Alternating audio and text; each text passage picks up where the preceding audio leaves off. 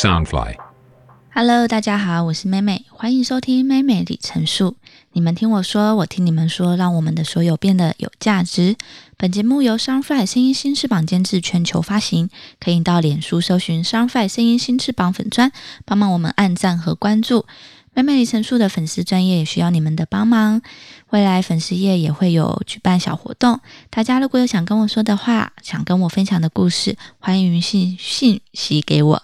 还有记得帮我按赞和关注喽。今天我想跟大家聊聊我的家庭。我的家庭成员有爸爸妈妈和哥哥。我算是在一般平稳的家庭中成长的，但是回想成长过程中对我的影响比较大的记忆，应该就是小时候遇过要选妈妈还是爸爸这个难题。但随着时间过去，我长大了，渐渐知道当时就是夫妻之间的吵架。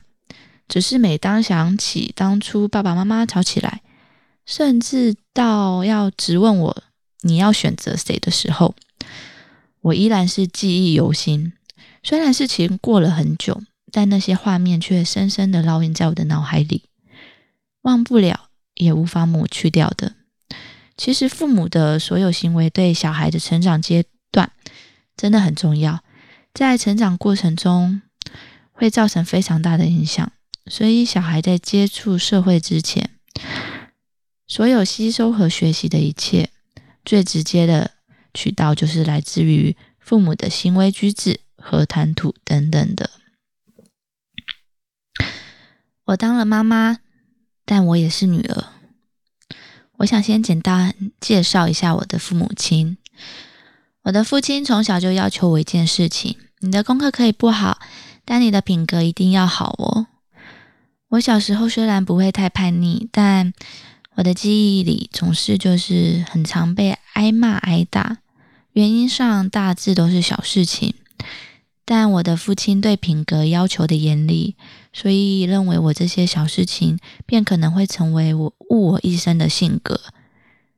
所以我很感谢我的父亲，因为到现在我为人母了，我更能了解父亲当时对我的要求。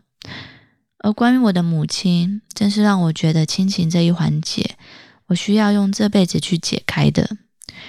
也许是妈妈的性格，也可能是我自己的问题。我不知道为什么总是会很容易的摩擦碰撞。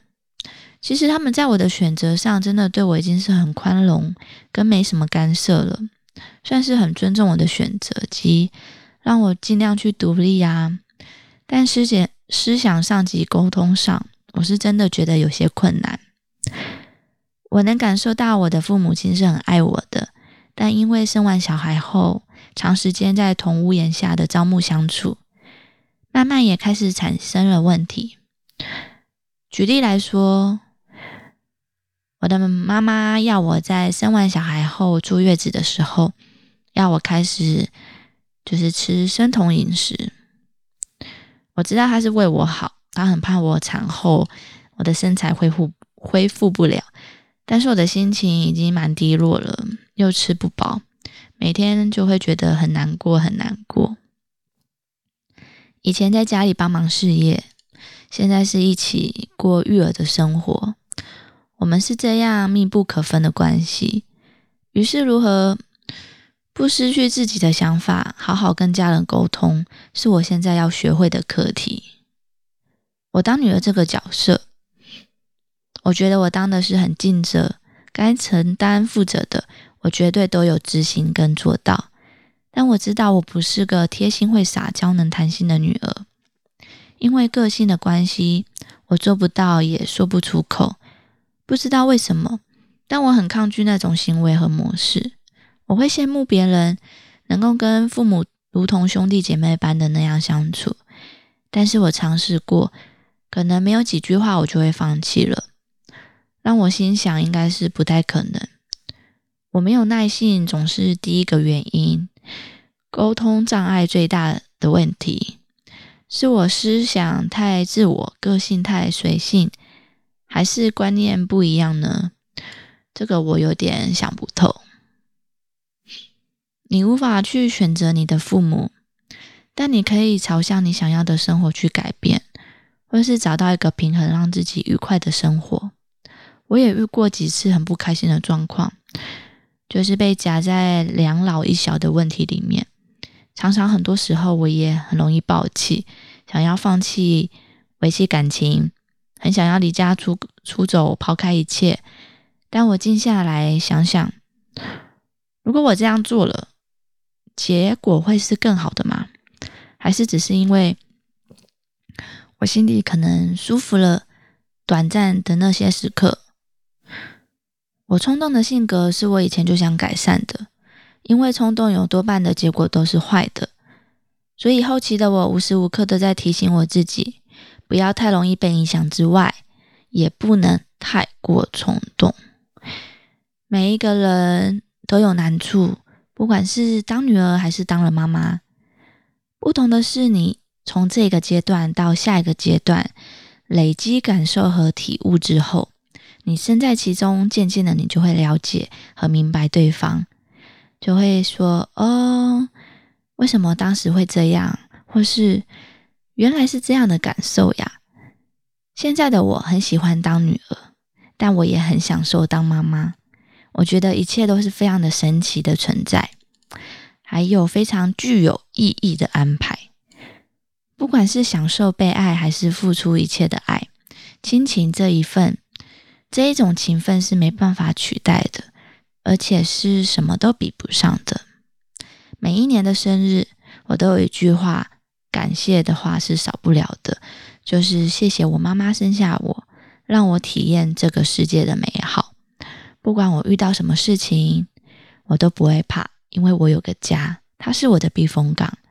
可能曾经这个港口不太平静，或是有许多的波澜，但都会过去。也都过去了，也是因为有这么强大的后盾，所以我更勇敢的决定生下我的女儿。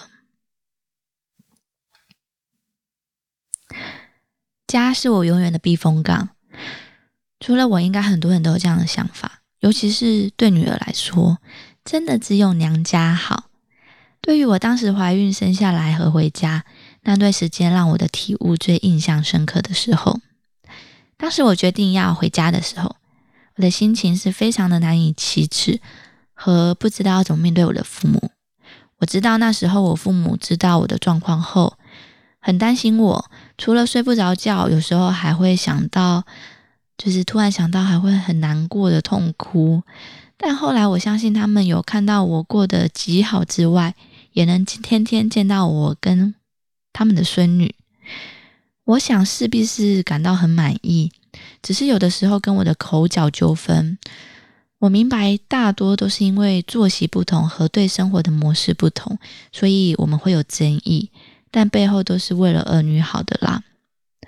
我当时一到家，其实我的父母都没有再问我跟说些什么，就像是我每次以前在国外上班的时候一样，排假休假回家。就是大家的反应都是差不多的，我们很正常的说话，正常的作息，好像就真的没有发生什么事情一样。回家前，我坦诚我怀孕的时候，我是用讯息给我妈妈的，大概诉说了一下我事前事后跟发生了什么，然后我的决定及对未来大概的规划等等，然后我妈就回复我说。给她三天的时间冷静，并在冷静过后，就问我你什么时候回家？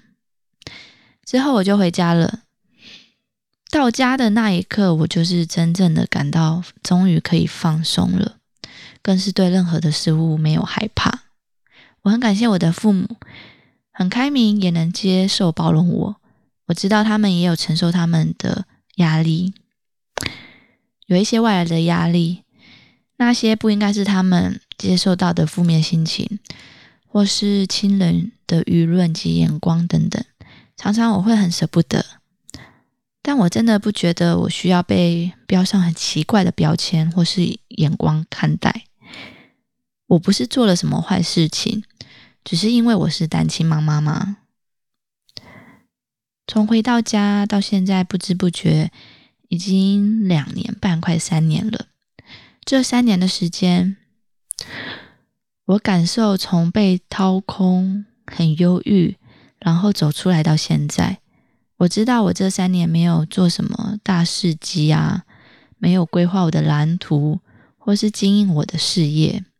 陪伴孩子也像是机器人一样，有时候人在心不在。